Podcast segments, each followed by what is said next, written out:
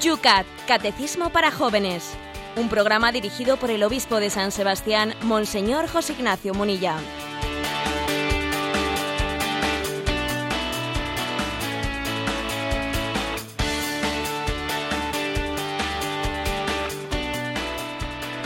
Muy buenos días a todos nuestros amigos del Yucat. Comienza una semana más. Esta vez empezamos aquí en el Yucat con un día de retraso, pero con toda la ilusión del mundo a acercarnos a ese catecismo de los jóvenes que día tras día aquí en Radio María nos desgrana el obispo de San Sebastián. Seis grados hoy en San Sebastián. Rocío, ¿cómo están las cosas por Madrid? Los coches con escarcha, un grado bajo cero.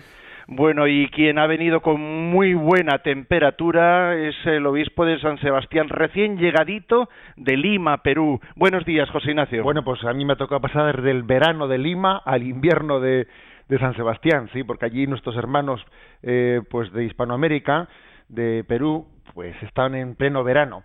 Bueno, pues eh, decir una palabra, y es que he gozado mucho estos días, estos cinco días, de la familia de Radio María en Perú que es una familia verdaderamente amplia y entusiasta. Allí en Perú se emite el catecismo de la Iglesia Católica, este catecismo que hemos grabado aquí en España durante tantos años, se emite a las 5 de la mañana, ni más ni menos. A las 5 de la mañana, allí la gente es muy madrugadora, se madruga mucho más que aquí, desde luego, también van antes a la cama, y me ha impresionado ver que es un pueblo que no únicamente que madruga mucho, ¿no? sino que como además también se emite el catecismo con las preguntas que hicieron los oyentes españoles, se emiten también con las preguntas, me decía la gente, Monseñor, eh, ¿qué preguntas hacen los oyentes españoles? Estaban ellos sorprendidos del nivel de las preguntas de nuestros oyentes, ¿no? Bueno, pues decir que, que hemos gozado mucho de aquella familia y me han pedido que transmita a todos los oyentes españoles sus, sus saludos. ¿eh? Radio María es una gran familia y de vez en cuando pues lo, lo, comprobamos también físicamente en estos encuentros internacionales ¿eh? el señor está está presente en esta en esta familia en la que se hace la iglesia pues desde aquí, vamos señor Alemani, a todo el equipo de Radio María de Perú y a aquellos que nos escuchan desde cualquier parte del mundo, que son muchos los que a través de Internet también en complicado horario desde América, como recientemente recordábamos desde México, nos siguen, para todos, para toda la gran familia de aquí y de allí de Radio María, pues nuestro cariñoso saludo y a ellos les dedicamos el programa de hoy, el programa del...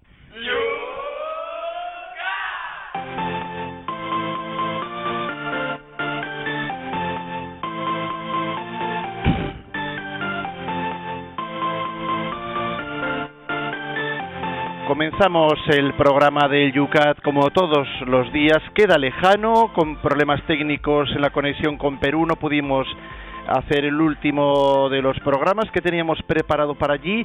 Y bueno, pues desde entonces tenemos ahí en las redes sociales pendientes los puntos del 163. Las preguntas que en torno a él se realizaron era, ¿qué es el juicio final? Y en torno a ella, por ejemplo, desde Palencia, Luis Miguel nos preguntaba, ¿de qué será juzgado el hombre en el juicio final? O dicho de otro modo, ¿de qué cuestiones responde el hombre ante Dios? Bueno, yo creo que para responder esa pregunta, como siempre, tenemos que ir al Evangelio. Eh, las preguntas sobre Dios, cuanto menos pongamos, de, cuanto menos inventemos, ¿no? Y cuanto más nos basemos en la revelación, mejor. ¿Eh? Entonces uno ve va al Evangelio y en el Evangelio pues se pregunta obviamente, eh, Jesús le pregunta al joven rico, ¿has cumplido los mandamientos? ¿Eh?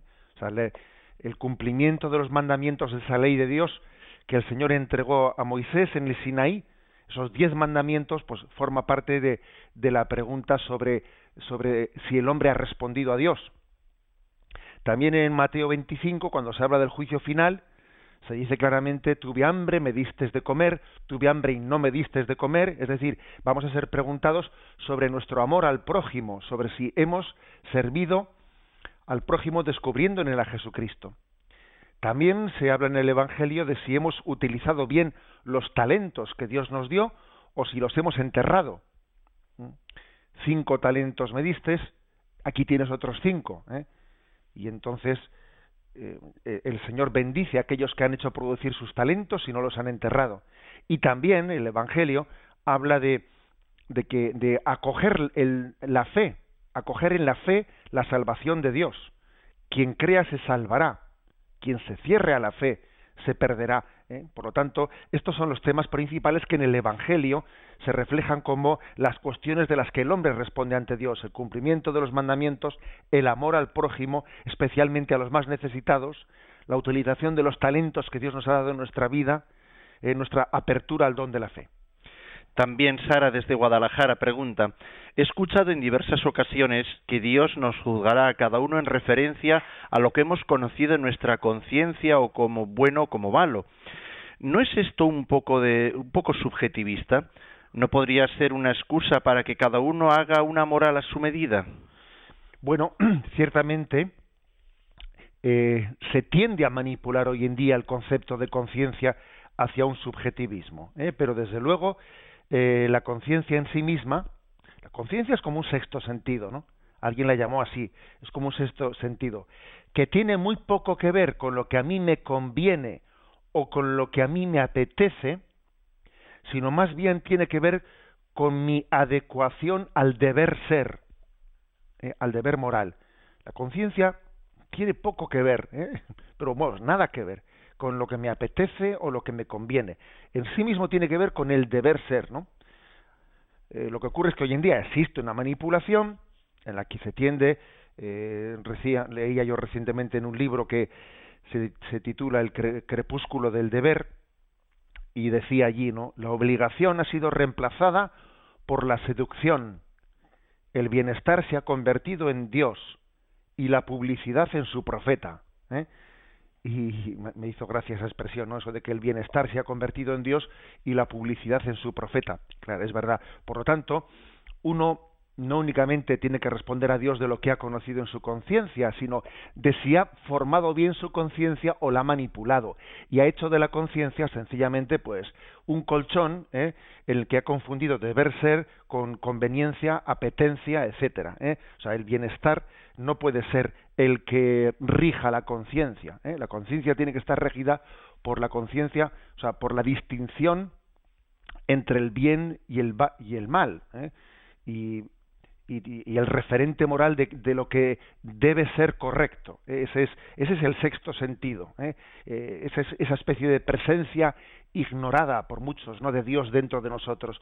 Algunos llamaron a la conciencia la, la presencia ignorada de Dios dentro de nosotros desde Málaga, Teresa en este caso. A lo largo de la vida tenemos momentos diferentes, momentos más cerca o más lejos de Dios. Mi pregunta es si Dios nos juzgará por el estado final de nuestra alma o por el promedio de cómo ha estado a lo largo de toda la vida. Más media. Bueno, esta, esta, la pregunta de Teresa es, es, interesante y además hay que decir que es que la Iglesia la ha respondido explícitamente. ¿eh? Eh, basándose en la Sagrada Escritura, donde, donde se afirma también con claridad que seremos juzgados ante Dios eh, por, por el momento en el que nuestra vida, eh, el estado de nuestra alma, en cuando hemos comparecido ante Dios. Por eso la Sagrada Escritura se dice, aunque tus pecados hayan sido pues rojos como la sangre, como nieve blanquearán. Es decir, cada uno tiene eh, en este momento la posibilidad de convertir su vida y de nacer de nuevo, de manera que el, que el pasado no exista para Dios. ¿eh? Aquel buen ladrón, aquel buen ladrón que tuvo un una perfecta arrepentimiento, una perfecta contrición en el momento de la muerte de Jesucristo, eh, fue juzgado por el estado de su alma en ese momento después de su arrepentimiento no por una especie de promedio. Vamos a hacer un promedio. Eh, pues en los años de juventud tuvo esta, mm, esta vida, de los 20 a los 40 años tuvo esta, luego de los 40 a los 55 esta. Hacemos un promedio eh, mínimo. No, no, no, eso no funciona así. ¿eh? Es decir, es cuando nos presentamos delante de Dios cómo es el estado de nuestra alma.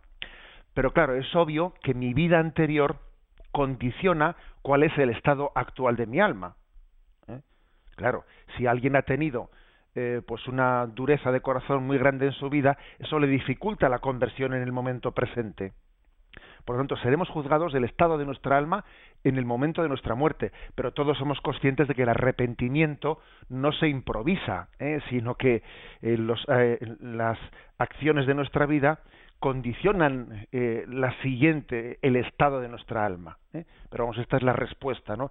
que hay que darle a Teresa. Seremos juzgados por Dios mm, en el estado en el que nuestra alma se encuentre cuando nos presentemos ante Él. En la pregunta siguiente, la 164, se decía en el Yucat, ¿cómo se acabará el mundo? Y desde Sevilla, Silvia plantea, la falta de respeto al orden ecológico pone en riesgo la pervivencia del hombre en la Tierra en los siglos venideros. ¿Podría ser esto el motivo del fin del mundo? Bueno, yo creo que no hay que confundir, ¿eh? como se dice una cosa las churras con las merinas, y que por supuesto que existe un riesgo, ¿eh? un riesgo y, una responsabilidad moral grave del hombre de no cuidar, de no cuidar la heredad que Dios nos ha puesto en nuestras manos, ¿no? Creced, multiplicaos y dominad la tierra, no quiere decir abusar de ella, no quiere decir maltratarla, y uno siempre cuando usa de la tierra tiene que pensar no solamente en él, sino en las generaciones futuras que vendrán detrás, detrás suyo. ¿eh? Ahora, eh, esto mm, puede estar ligado al, fin del mundo, o sea, es decir, el fin del mundo puede estar ligado, pues que si al calentamiento climático, etcétera. A ver, son dos cuestiones totalmente distintas. ¿eh? El fin de Dios, pues, mm, está ligado a la decisión de Dios de cuando ya la historia ha cumplido su tiempo. Eso puede tener después eh, algo que ver eh, en, los designios de la historia con que también la naturaleza llegue, porque, porque la hemos maltratado, llegue a un tope en el que el mundo ya no pueda tener un equilibrio ecológico, etcétera. Bueno, eso ya eh, eso no, no tenemos ni idea. ¿Eh? no tenemos ni idea, eh, está más allá de nuestros cálculos, pero en principio eh, no hay que confundirlo con lo teológico. Lo teológico es una cosa, es decir, Dios, la consumación de la historia y la llegada de Cristo como juez es una cosa, y el tema del maltrato ecológico es otra, que en el que después en la práctica pudieran tener algo que pudieran acontecer de manera simultánea eh, bueno, pues no tenemos ni idea. Pero, digamos, los principios teológicos son una cosa ¿eh? y las cuestiones, digamos, geológicas son otras. En la pregunta 165, con la que concluíamos el último programa, decía, ¿por qué decimos amén al confesar nuestra fe? Y desde Jaén Pedro, si nos se nos invita a decir amén. Mi pregunta es sobre qué es lo contrario al amén, es decir, cuáles son los pecados contrarios al amén. Bueno, pues eh, decíamos que el amén es el sí, ¿eh? el sí de María. El amén es el sí de Jesucristo. Explicábamos que Cristo es el amén de la humanidad al Padre. Bueno, pues si esto es así, ¿Qué es lo contrario, pregunta, ¿no, Pedro de Jaén? ¿Qué es lo contrario al amén? Bueno, pues lo contrario al amén es eh, la, duda, el no abrirse al don de la fe, el escepticismo, las dudas, eh, uno puede preguntar, a ver, las dudas en sí son un pecado contra la fe, pueden serlo. ¿eh? O sea, una cosa es que una duda me sobrevenga entonces yo puedo no ser culpable de esa duda y yo lucho contra la duda, pero otra cosa es que yo igual también sea culpable de las dudas, eh, pues porque no no he buscado la verdad, sino que he coqueteado con eh, pues con el relativismo. O sea, uno puede ser las dudas pueden tenerme a mí como cómplice. ¿eh? lo contrario del amén son las dudas, también es la inconstancia. ¿eh? Hoy sí, mañana no hoy me apetece, mañana no me apetece. Eso es lo contrario al amén. ¿eh? Esa falta de perseverancia también tiene mucho que ver, no es un pecado, pecado contra el amén. ¿eh?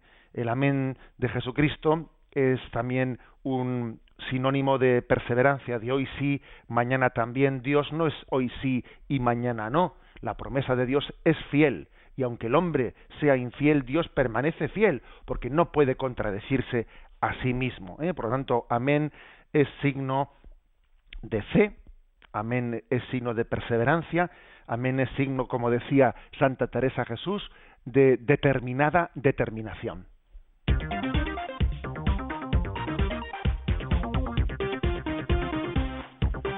Pues vamos a comenzar con el programa de hoy.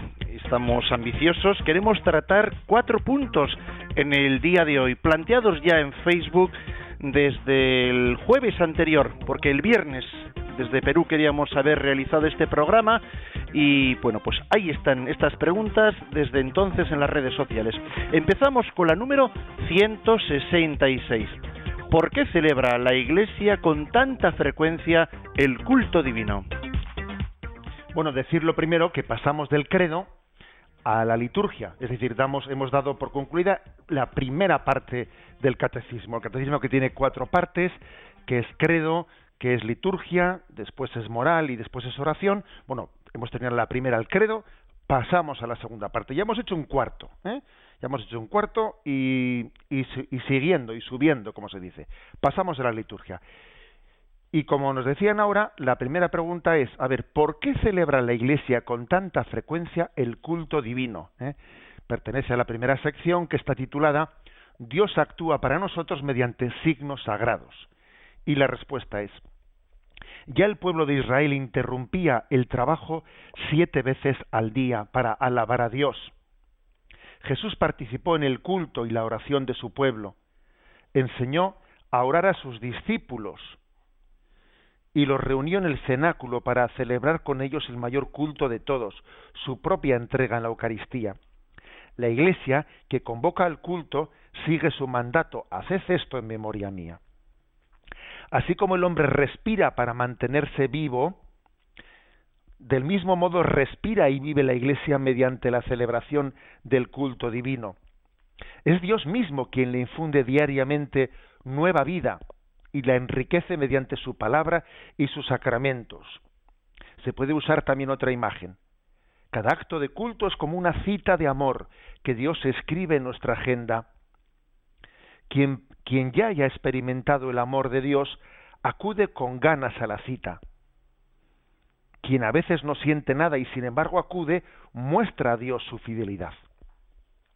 Bueno, muy interesante esta pregunta, ¿no? Que nos dice cosas muy interesantes. Primero, que ese culto divino, esa liturgia, esa forma de comunicación con Dios mediante una celebración comunitaria cultural, pues estaba ya presente en el Antiguo Testamento, Israel interrumpía el trabajo y oraban en común, y el mismo Jesús participó del culto del pueblo de Israel. O sea, Jesús fue a la sinagoga, lo hemos escuchado en, el en las lecturas de domingo. Jesús entrando en la sinagoga de Nazaret, leyó, el, eh, le tocó leer eh, la profecía de Isaías, o sea, Jesús participó en el culto eh, del pueblo de Israel y al participarlo lo santificó. Y no únicamente eso, sino que cuando la, comenzó la incipiente vida cristiana, bueno, de la primitiva comunidad cristiana, también se reunía, o sea, tenía su culto. Luego eso de que Jesucristo vino a derogar el culto, no, en absoluto. O sea, Jesucristo participó del culto y los cristianos tuvieron su liturgia, en torno especialmente a la liturgia eucarística. ¿eh? Jesús dijo, haced esto en memoria mía. O sea, es decir, pidió que sus seguidores se mm, reuniesen en torno a la Eucaristía, en torno a esa liturgia. ¿eh? Bueno, pues dicho esto, ahora intenta un poco explicar, bueno, ¿y entonces en, qué consiste, no? ¿En qué consiste esa liturgia? Bueno, pues aquí utiliza dos, mm, dos imágenes eh, muy bellas el Yucat. Una, por cierto, la puse el otro día pues en el Twitter y el Facebook, mm, se me ocurrió pues el subirla, cuando allí en, Perú nos quedamos sin poder hacer la conexión, dije, bueno, por lo menos voy a subir esta, eh, esta, esta expresión, ¿eh? y dice, dice, eh, cada acto de culto es como una cita de amor que Dios escribe en nuestra, en nuestra agenda. O sea, es como si Dios escribiese en nuestra agenda una cita de amor. Es, hermosa la expresión, ¿eh? es una, una, expresión eh, esponsal, Dios es el esposo de nuestra alma y Él escribe en nuestra agenda una cita de amor. Luego la liturgia es una comunicación con el cielo, es una comunicación con Jesús, eh, esponsal. En aquí le escribe una cita de amor. Y dice también que a veces uno, uno a esa cita acude lleno de ganas, ¿no? Y también a veces acude, pues eh, no le apetece, no le apetece, pero sabe que debe de acudir, porque es bueno, porque está, está, está convocada por alguien que le quiere, y aunque, y aunque no, no tenga un momento muy inspirado y no lo sienta mucho, ¿no? Y acude por fidelidad, y da a Dios una muestra de fidelidad. O sea que es que Dios escribe en la agenda de nuestra vida una cita, que es la cita a la liturgia, la cita a la Eucaristía. Pero eso no quiere decir que esto es una cuestión sentimentalista, que es que hoy tengo un sentimiento de que voy y, y, me apetece y voy. Y cuando me sale de dentro voy, cuando no me sale de dentro no voy. Eso sería una cosa muy peligrosa, sería ligar la fe al sentimentalismo o a la emotividad. A me apetece, no me apetece, me sale de dentro, me sale de fuera. ¿eh? Es un error. Por eso dice que independientemente de nuestro estado de ánimo, de nuestra apetencia, acudimos a esa cita que Dios ha escrito en nuestra agenda por, por fidelidad y porque sabemos que Dios nos quiere. Y pone otra, otro ejemplo. Dice, así como el hombre respira para mantenerse vivo, del mismo modo, respira y vive la Iglesia mediante la celebración del culto divino. O sea que es que eh, la liturgia es una oración que es como el respirar de la Iglesia. Uno tiene, la Iglesia necesita, eh, no vive de las rentas, sino que está actualizándolas, actualizando continuamente.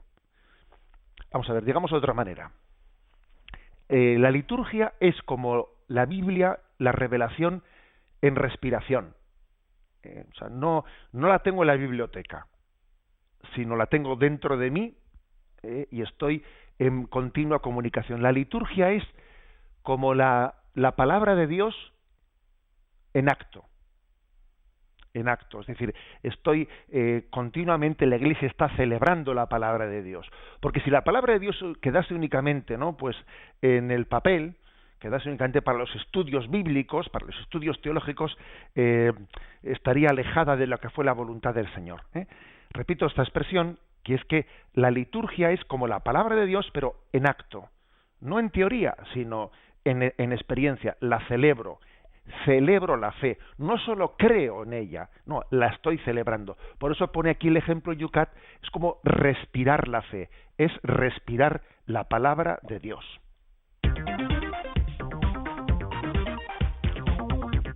Damos un paso más. Segunda pregunta en torno a lo que estamos hablando y precisamente es la 167 que dice, ¿qué es la liturgia?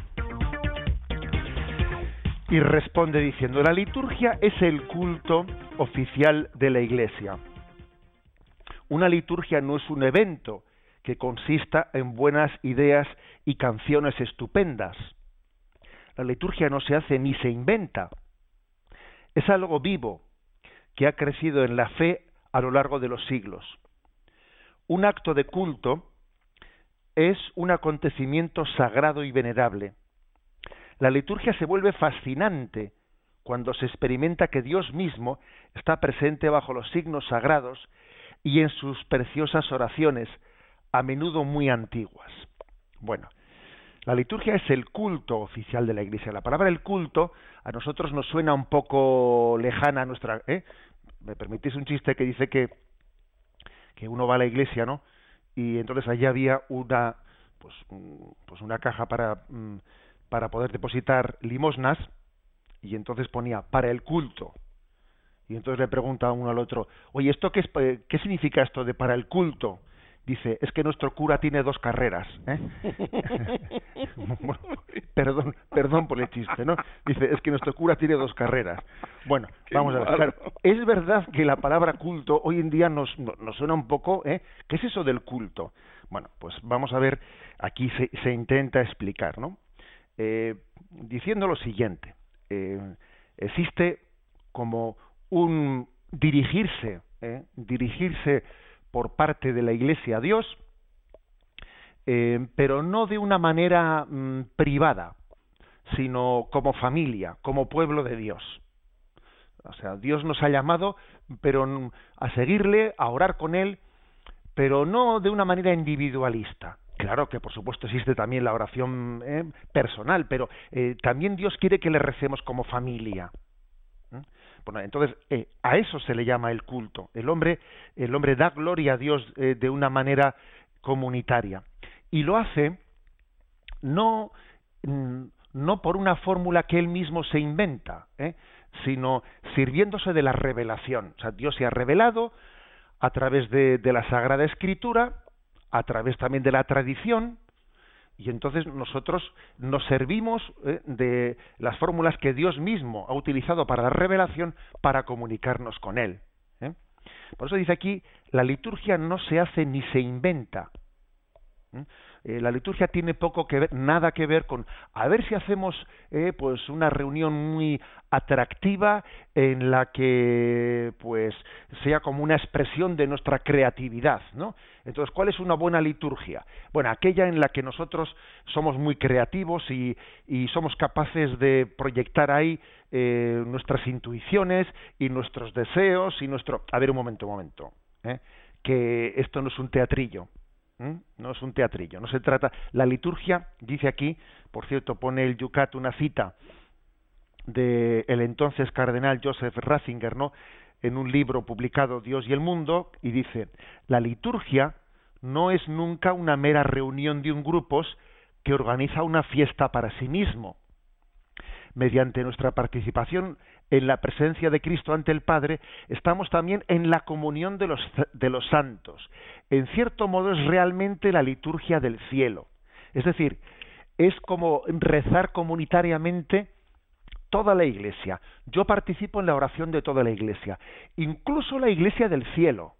Fijaros, porque en la iglesia, en el cielo, hay una liturgia eterna de la cual el libro del Apocalipsis, por cierto, en, buena parte el libro del Apocalipsis habla de esto, de la liturgia eterna de todos los santos, de todos los ángeles ante Dios.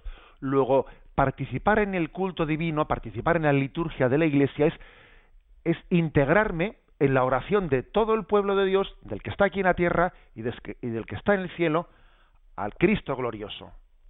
Luego vamos a, hay que tener cuidado de no caer en el subjetivismo de que yo hago una liturgia, eh, pues expresión de mi subjetividad. Un momento, un momento, eh, que la liturgia no la fabricas tú. Eh.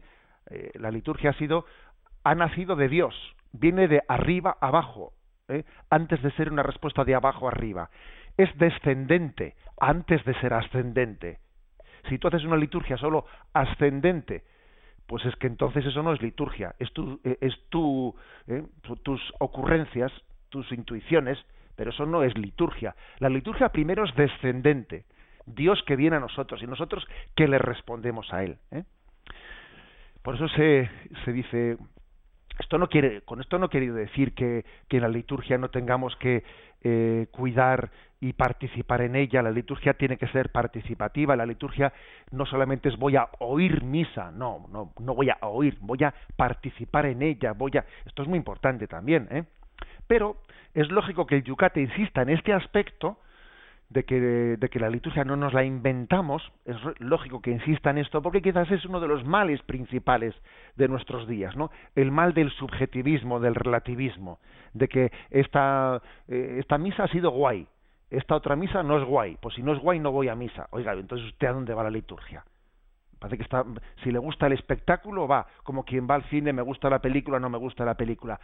O sea, yo no puedo ligar la liturgia eh, a una especie de, bueno, pues de sensación de gusto o atracción sensible en ella, porque entonces estoy cambiando la esencia. ¿eh? Eh, y en liturgia, aunque la celebre un sacerdote mayor que ya prácticamente ni se le entiende, eh, aunque sea celebrada con unos signos muy pobres exteriormente, en ella está teniendo lugar, se está renovando el sacrificio de Cristo. Luego, luego, ojo con despreciar una liturgia porque no me resulta emotivamente atractiva. Lo cual no quiere decir que no haya que cuidar los signos. Claro que hay que cuidar los signos. ¿Eh? hay que cuidarlos. Pero no hacer depender la, iglesia, eh, la fe de la Iglesia o la liturgia, no hacerla depender de mi subjetivismo. ¿eh? Que esto es quizás lo, importante. Y finalmente, aquí se nos invita a decir, la liturgia es fascinante. La liturgia, si tú te adentras en ella, en su lenguaje, en sus signos sagrados, en sus preciosas oraciones, muchas de ellas milenarias. Es fascinante. Uno de los problemas que tenemos es que la liturgia no mm, muchas veces nos falta catequesis sobre la liturgia para comprender sus significados, ¿no? Buscamos signos por nuestra cuenta, a veces inventamos signos. ¿eh?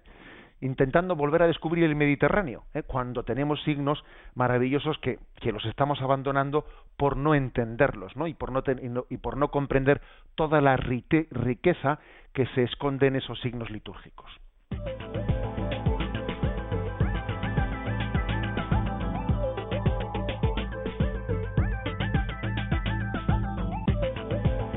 Vamos a abrir nuestras redes sociales para que eh, puedan participar nuestros oyentes en este programa. Lo pueden hacer, como ya es habitual, a través del Twitter, citando arroba obispo munilla. En Facebook tenemos viernes.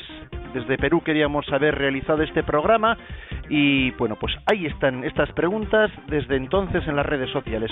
Empezamos con la número 166. ¿Por qué celebra la Iglesia con tanta frecuencia el culto divino?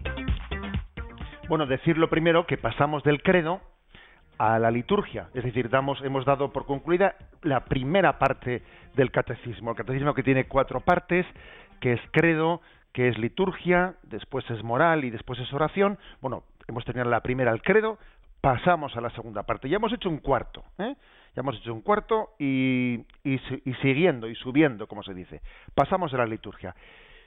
Y como nos decían ahora, la primera pregunta es, a ver, ¿por qué celebra la Iglesia con tanta frecuencia el culto divino? ¿Eh? Pertenece a la primera sección que está titulada Dios actúa para nosotros mediante signos sagrados. Y la respuesta es, ya el pueblo de Israel interrumpía el trabajo siete veces al día para alabar a Dios. Jesús participó en el culto y la oración de su pueblo. Enseñó a orar a sus discípulos y los reunió en el cenáculo para celebrar con ellos el mayor culto de todos, su propia entrega en la Eucaristía. La Iglesia, que convoca al culto, sigue su mandato, haced esto en memoria mía. Así como el hombre respira para mantenerse vivo, del mismo modo respira y vive la Iglesia mediante la celebración del culto divino. Es Dios mismo quien le infunde diariamente nueva vida y la enriquece mediante su palabra y sus sacramentos. Se puede usar también otra imagen. Cada acto de culto es como una cita de amor que Dios escribe en nuestra agenda. Quien, quien ya haya experimentado el amor de Dios acude con ganas a la cita quien a veces no siente nada y sin embargo acude, muestra a Dios su fidelidad. Bueno, muy interesante esta pregunta, ¿no? Que nos dice cosas muy interesantes. Primero, que ese culto divino, esa liturgia, esa forma de comunicación con Dios mediante una celebración comunitaria cultural, pues estaba ya presente en el Antiguo Testamento. Israel interrumpía el trabajo y oraban en común.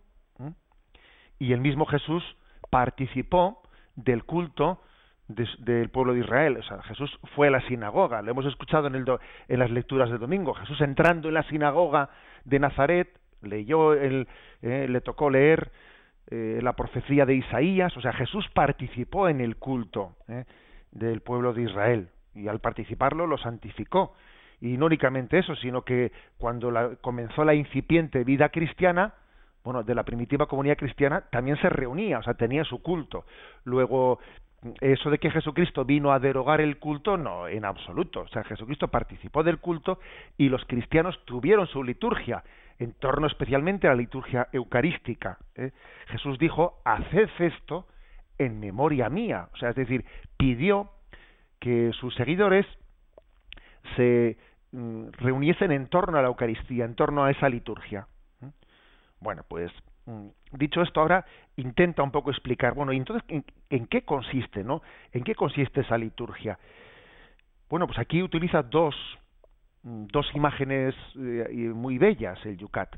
Una, por cierto, la puse el otro día pues en el Twitter y el Facebook, mm, se me ocurrió pues el subirla, cuando allí en, en Perú nos quedamos sin poder hacer la conexión, dije, bueno, por lo menos voy a subir esta eh, esta esta expresión ¿eh? y dice, dice, eh, cada acto de culto es como una cita de amor que Dios escribe en nuestra, en nuestra agenda.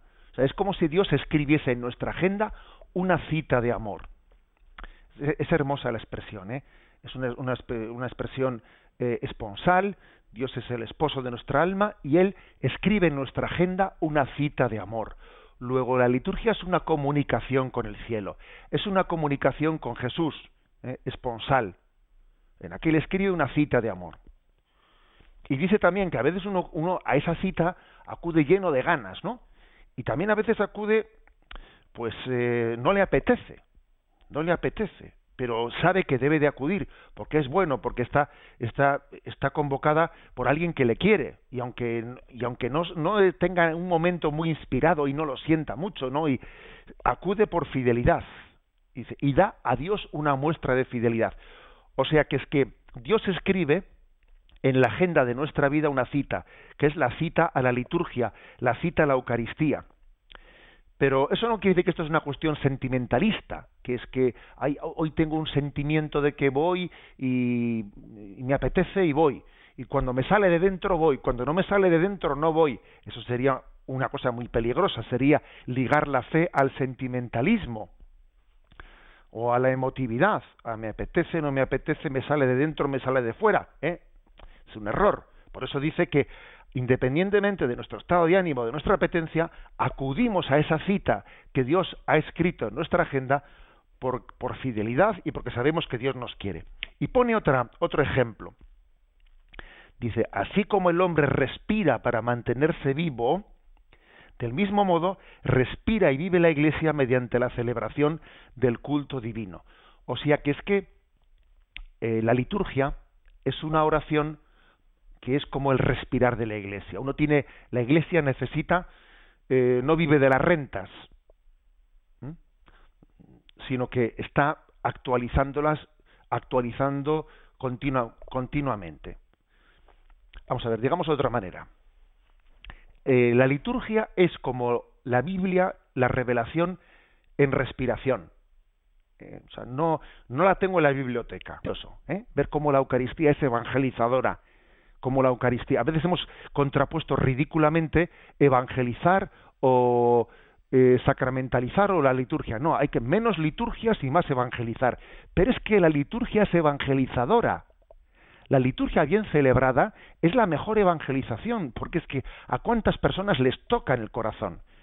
Muchas veces nuestras palabras son bastante menos evangelizadoras. Estas palabras que yo estoy dirigiendo ahora, son papel, papel de fumar comparando con la liturgia. ¿eh?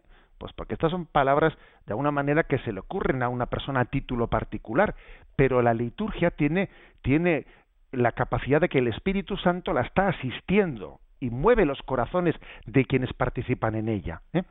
Bueno, en resumen, que dice aquí, que el servicio a los pobres, en el servicio a los pobres y en el servicio a la liturgia, en la participación de la liturgia, de la Eucaristía, tenemos dos lugares de encuentro con Dios, en el servicio a los pobres y en la participación de la Eucaristía. De esa manera dice, si nos integramos en ella, en ella nos enseña, nos alimenta, nos transforma, nos sana, repito, eh, nos enseña, nos alimenta, nos transforma, nos sana, se hace uno con nosotros en la Santa Misa.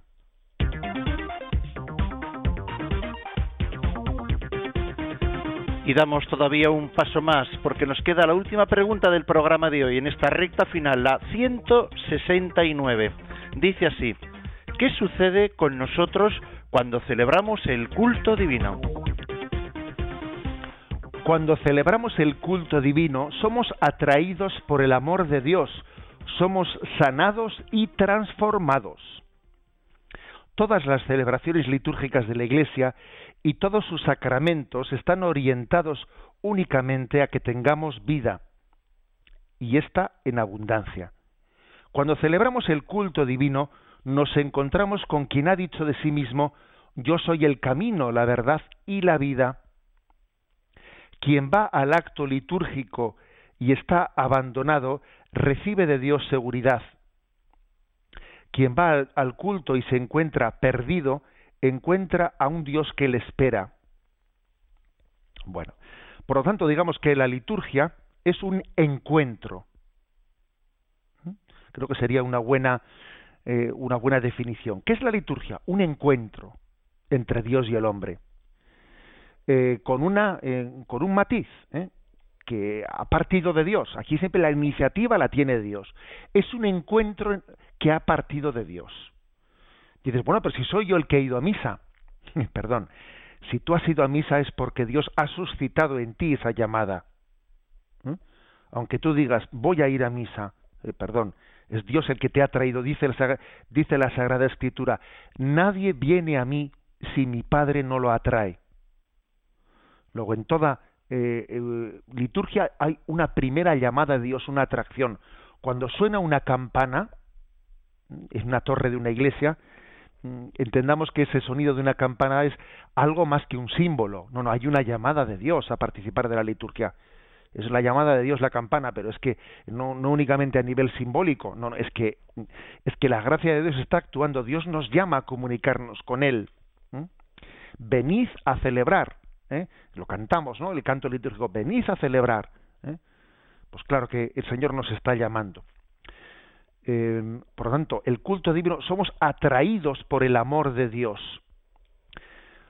Y además, somos atraídos y luego dice transformados, o sea, Dios nos llama para, para hacer de nosotros hombres nuevos.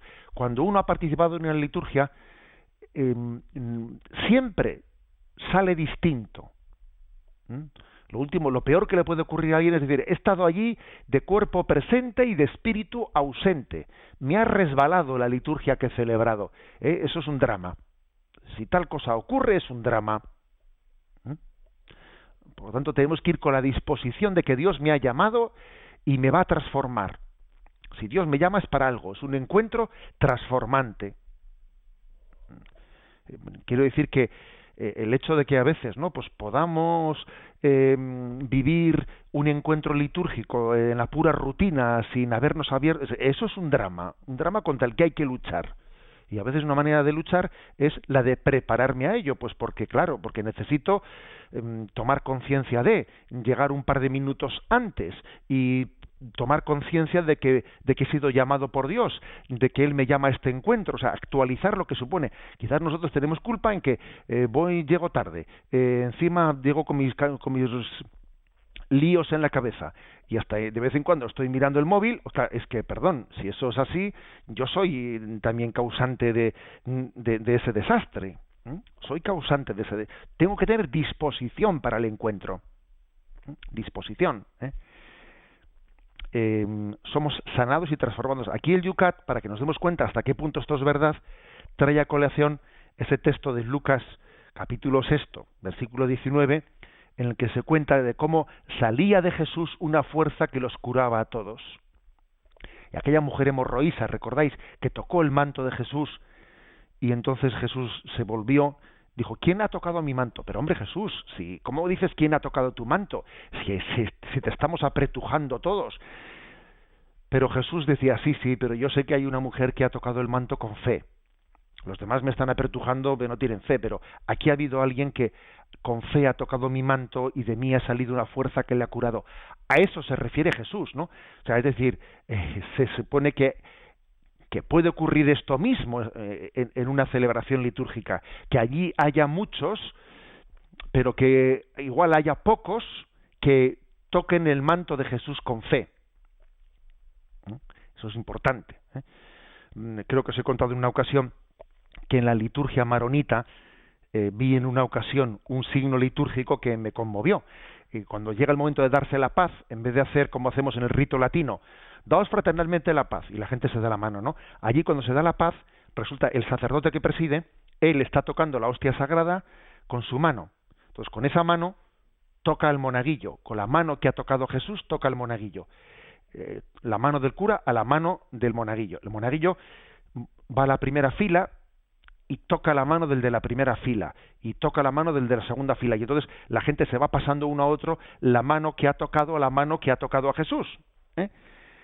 Es tocar al que ha tocado a Jesús. Me impresionó ese signo. ¿eh? Es decir, es que eh, tenemos que tenemos que tener la conciencia de que hay un encuentro con Dios, un encuentro con Dios y por eso puede ocurrir que en la iglesia haya mucha gente pero igual no todos tienen la disposición de vida como aquella mujer, la hemorraísa, que tocó con fe el manto de Jesús y quedó sanada. Y otros mm, están allí, pero no tienen esa, esa participación activa de fe y por eso su, celebración litúrgica no es lo sanadora y no es lo transformante que debiera ser. O sea, la liturgia en sí es una celebración objetiva, pero que subjetivamente hablando puede tener más fruto o menos fruto, depende de mi disposición en la participación de ella. ¿eh? O sea, la, liturgia es algo objetivo. No me lo invento yo subjetivamente, es a, partido de Dios, ¿no? A través de la revelación. Es algo objetivo, pero mi participación puede hacer que subjetivamente hablando tenga yo más fruto o menos fruto en ella. ¿eh? Luego, no vale únicamente con cuidar la objetividad de la liturgia, que hay que cuidarla, que yo no soy quien para inventármela, hay que cuidar la objetividad, pero también hay que cuidar mi participación personal, ¿eh? para que no sea un ritualismo, eh, sí, perfecto exteriormente, pero en el que yo no he participado, en el que yo no he incluido mi vida, en el que yo no he eh, puesto en esa gotita de agua en la que el sacerdote añade al vino en el cáliz, no he puesto mi vida para que sea también expresión de, de, la entrega de nuestra vida junto con el cuerpo y la sangre del Señor.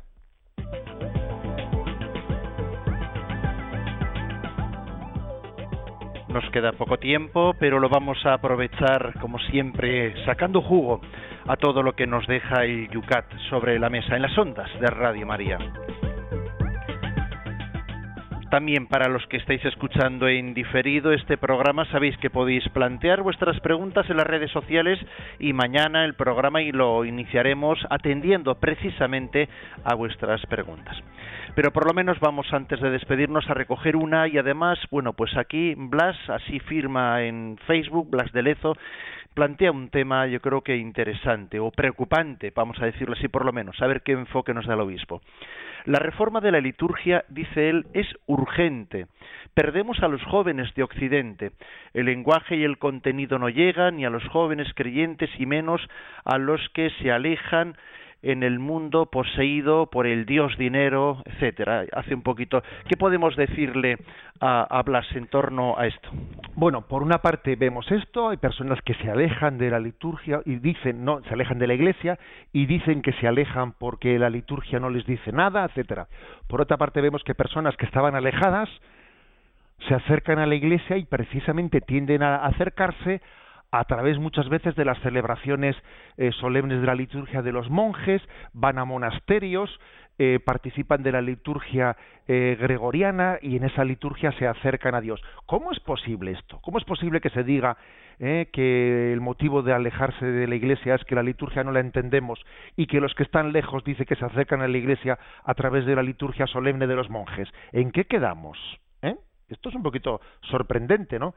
Pues obviamente la respuesta a esta aparente paradoja es que la clave está no en liturgia sí, liturgia no, sino, perdón, tiene que haber una liturgia objetivamente bien celebrada y desde el punto de vista subjetivo, personal, catequético, bien preparada, catequizada, eh, para que nos adentremos en ella y sea, por lo tanto, sustanciosa y sea transformadora de nuestra vida. Eh. O sea que es que esta es la solución liturgia objetivamente bien, bien celebrada y con una catequesis para que sea para nosotros vital, ¿eh? vital y existencial.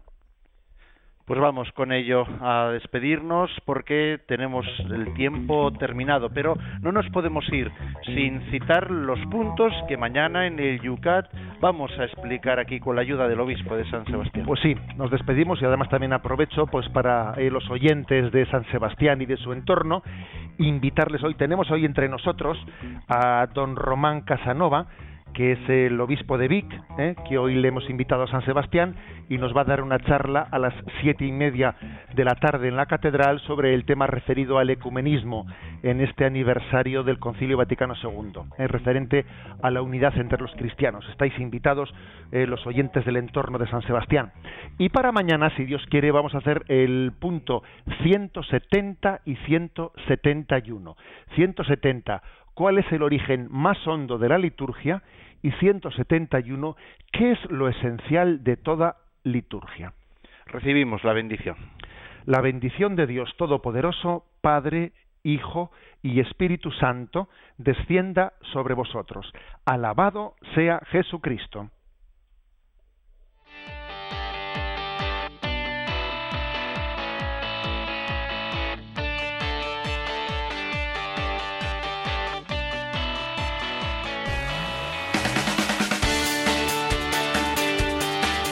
Y así finaliza en Radio María Yucat, un programa dirigido por el obispo de San Sebastián, Monseñor José Ignacio Monilla.